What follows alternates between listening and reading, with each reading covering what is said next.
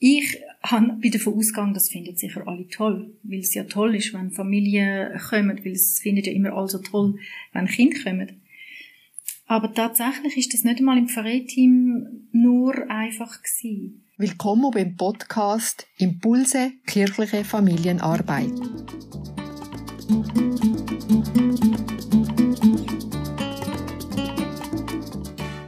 Meine Interviewpartnerin heute ist Brigitta Minich aus Sur, Theologin, Gemeindeleiterin und Pastoralraumleiterin Region Aarau. Hallo Brigitta. Hallo Peter.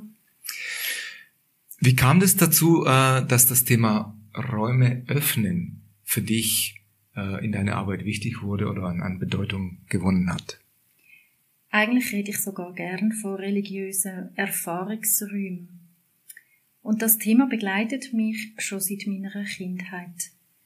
Damals hätte ich es natürlich noch nicht so können sagen, aber in besonders tollen Gottesdienst mit Band und vielen Menschen oder Vorbereitungen auf Pfarreifest und die teilte Vorfreude darauf, habe ich immer als aufgehende Räume gespürt, wo sonst nicht offen sind. Und das hat mich schon immer fasziniert.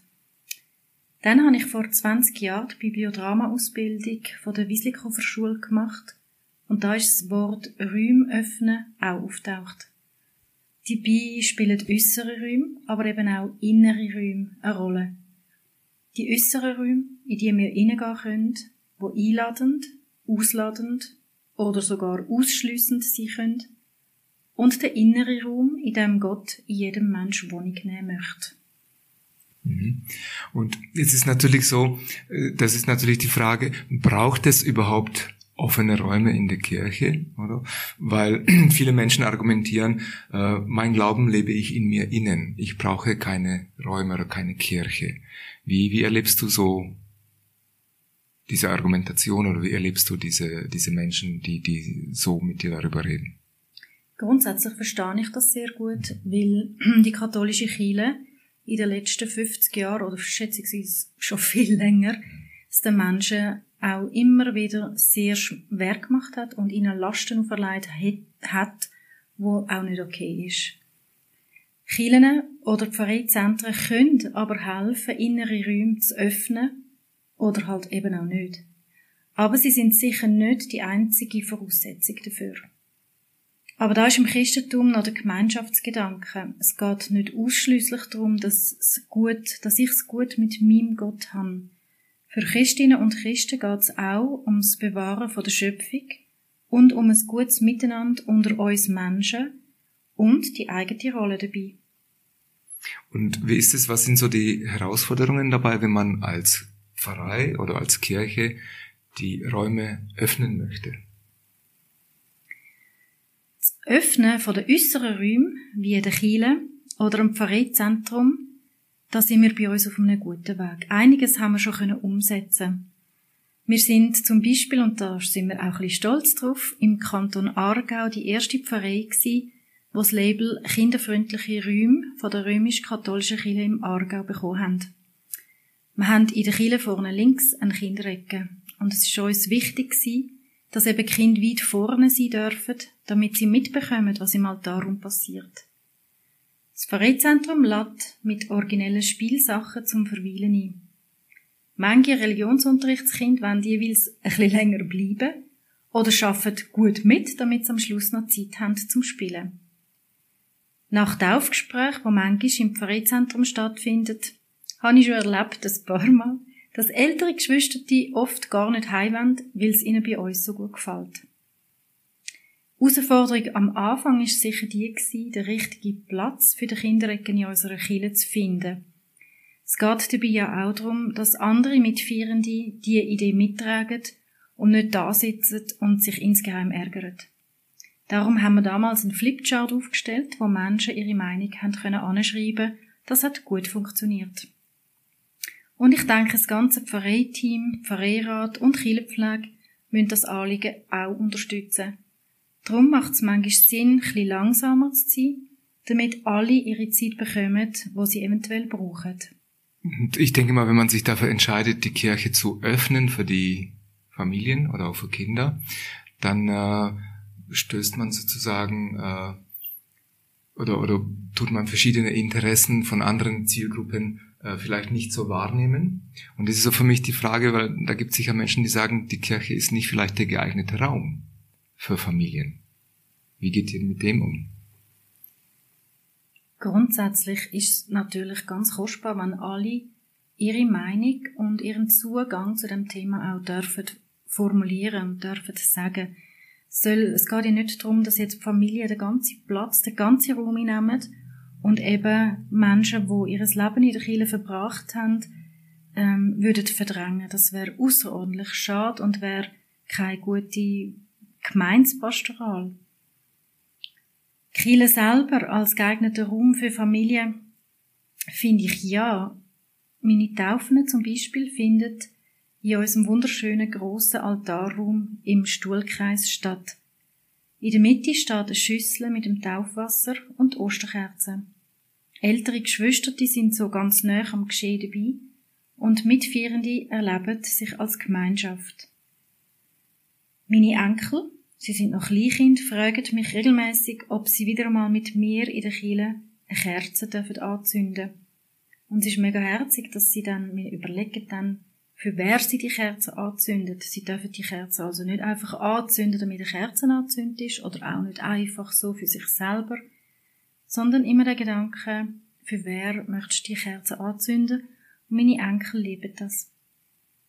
Viele Kirchen sind ja auch Kraftort gebaut. Warum auch immer. Erwachsene, aber gerade auch Kinder spüren das und nehmen den Ort als spirituellen Ort wahr. In dem Sinn würde ich deutlich sagen, ja, Kirchen können ein sehr geeigneter Raum für Familien sein. Mhm. Jetzt hast du vorhin erzählt, dass ihr am Anfang, als ihr die Idee äh, verwirklichen wolltet, einen Flipchart aufgestellt habt, wo die Leute ihre Meinung dazu schreiben können. Und äh, gab es auch Bedenken? Ja, ja. An, am Anfang ist die Idee, sogar der Kinderrecke im Altarraum zu machen, damit sie ganz nah sind. Und das hat gar keinen Anklang gefunden. Mhm. Da haben die Leute ähm, dazu geschrieben, ähm, das passt für sie überhaupt nicht. Das würden sie ganz schräg finden, unpassend. Ähm, und darum sind wir dann auch von dieser Idee wieder weggekommen. Selbstverständlich. Weil es auch sehr ja mit der persönlichen Frömmigkeit von Menschen zusammenhängt. Und weil die Vielfalt von persönlichen Frömmigkeiten groß ist, ist es wichtig, die Menschen in einer Pfarrei so mit auf den Weg zu nehmen. Und ja, da ist da und dort so oder so für alle manchmal nicht ganz einfach. Da braucht es Verständnis von allen Seiten und Bereitschaft, als ganzes Volk Gottes auf dem Weg zu ziehen. Was mich noch ganz persönlich interessiert ist, du als Seelsorgerin gestaltest Gottesdienste und dann ist es ja so, wenn Kinder da eine Möglichkeit haben zu spielen und zu malen und so weiter, ist es ja nicht so, dass Kinder sich immer ruhig verhalten oder äh, sozusagen äh, aktiv am Gottesdienst teilnehmen, sondern sie sind da und sind vielleicht in ihre Welt ganz versunken. Wie gehst du damit um, wenn, wenn Kinder sich nicht so äh, still verhalten, wie man sich vielleicht wünscht oder vorstellt? Äh, vorstellt? Wie ist es für dich beim Gottesdienst? Ähm, ich habe während dem Gottesdienst immer so mein Auge und mein Herz offen für, für den ganzen Raum und beobachte so ein bisschen, oder nimm wahr, ich beobachte nicht, ich nehme wahr, wie ist die Reaktion im Raum und an welchem Ort im Gottesdienst sind wir gerade. Und da für mich Gottesdienst feiern ähm, auch ein dialogisches Geschehen ist, ähm, sage ich dann vielleicht, ähm, ruft die Kinder oder, oder sagt der Kind selber immer ein bisschen leislicher sein, sonst verstehen die anderen gar nicht, was ich gerade sage. Und, und dann kommt manchmal eine Mami oder ein Papi und schaut, oder sie sitzen sowieso aus, ist die Möglichkeit, dass die Eltern auch ganz nah bei den Kindern sitzen.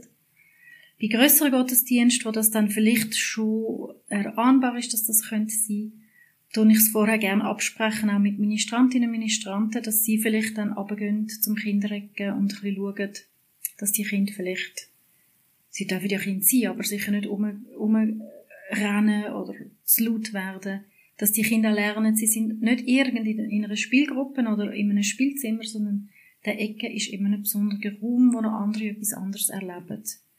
Und das geht gut in meinen Gottesdiensten und für andere Liturginnen und Liturgen kann ich es jetzt nicht sagen, wie sie damit umgehen.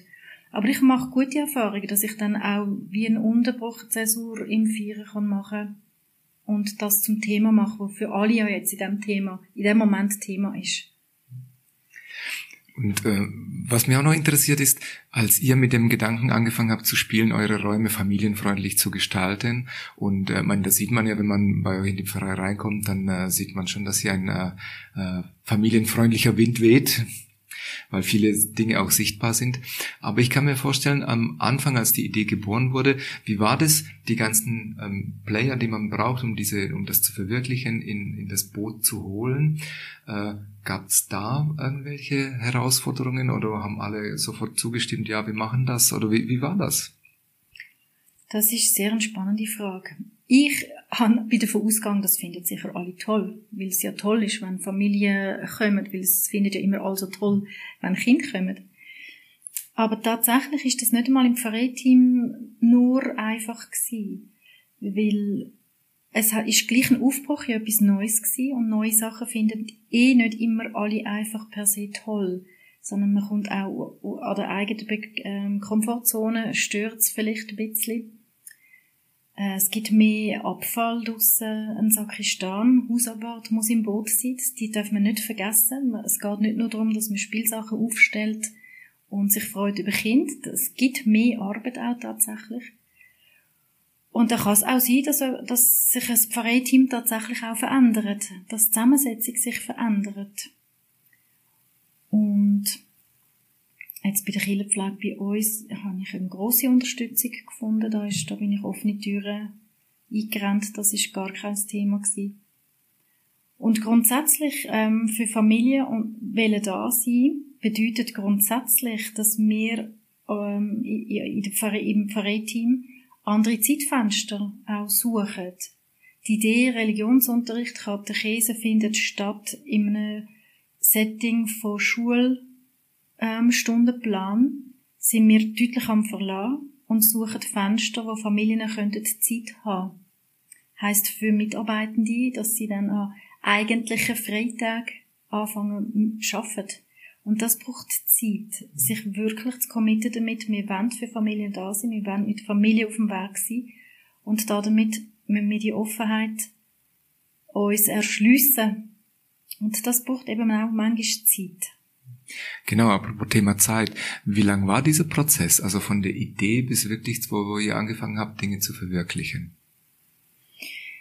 Tja, also ich bin im Oktober 19 in die Pfarrei gekommen und im März 20 kam Corona. Ich sag's mal so, also es ist eine sehr schwierige Zeit gewesen, eh, wo ja von außen der Kontakt gerade abgeschnitten worden ist. Aber es ist eine gute Zeit gewesen, im Pfarreiteam selber in, ähm, die den Weg zu machen. Ich, äh, das ist, ich würde sagen, da ich selber eben mit dem Thema schon in die Pfarrei gekommen bin, hm, anderthalb Jahre. Mhm. Also von der, von der, von der Idee bis wirklich zu, mhm. zu verwirklichen. Ja? Mhm. ja, genau. Also es braucht tatsächlich Zeit, mhm. bis man alle im Boot hat und, und dann auch anfängt, die Dinge zu verwirklichen. Und das würde ich sehr empfehlen, das auf das eigenes Acht zu geben. Dass man nicht einfach denkt, yes, jetzt tun wir, jetzt tun wir umbauen, jetzt tun wir das machen, das machen, das machen. Das muss nicht besser sein, als man lässt sich Zeit und nimmt alle Player ins Boot. Und schlussendlich vielleicht sogar schneller, würde ich sagen. Mhm. Jetzt ist ja bei euch so, ihr habt schon einiges verwirklicht äh, in Bezug auf familienfreundliche Räume oder auch äh, in Bezug auf offene Räume. Was wäre so dein, dein Herzenswunsch für die Zukunft? Vielleicht also nicht nur für die Pfarrei, sondern überhaupt äh, für offene Räume in der Kirche? Also für unsere Pfarrei da wünsche ich mir von Herzen, dass die Räume bei uns noch belebter werden. Wir haben jetzt am Donnerstagmorgen einen Kaffee eingerichtet wo ich mir sehr wünsche, dass da wirklich auch Großmamis, Großpapis kommen. Und wir sind ein Migrationsverein, dass man auch die, Mischung tatsächlich, wo wir sind, wahrnehmen können, die, weil sie kommen. Weil sie wissen, da gibt es den Ort, der offen ist und dass sie auch tatsächlich kommen. Das ist mein Herzenswunsch. Und für Kiele, dass sie halt die, die ja, da fällt es mir schon schwerer. Du merkst, ich werde mhm verzögerter. Dort wünsche ich mir, dass Kiele ähm, als ihre Schritte, wo sie muss machen, auch als Leitung. Ah ja, da fange ich an zu stockeln.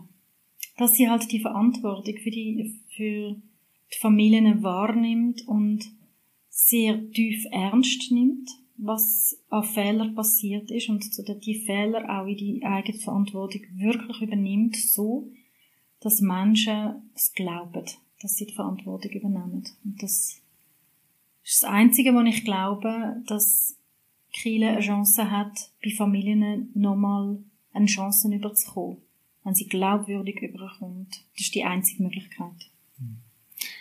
Ich würde das gerne so als Schlusswort stehen lassen, weil das ein sehr, sehr schönes Statement ist. Und äh, bedanke mich für das Interview. Ich danke dir auch, Peter. Wünsche dir alles Gute. Danke.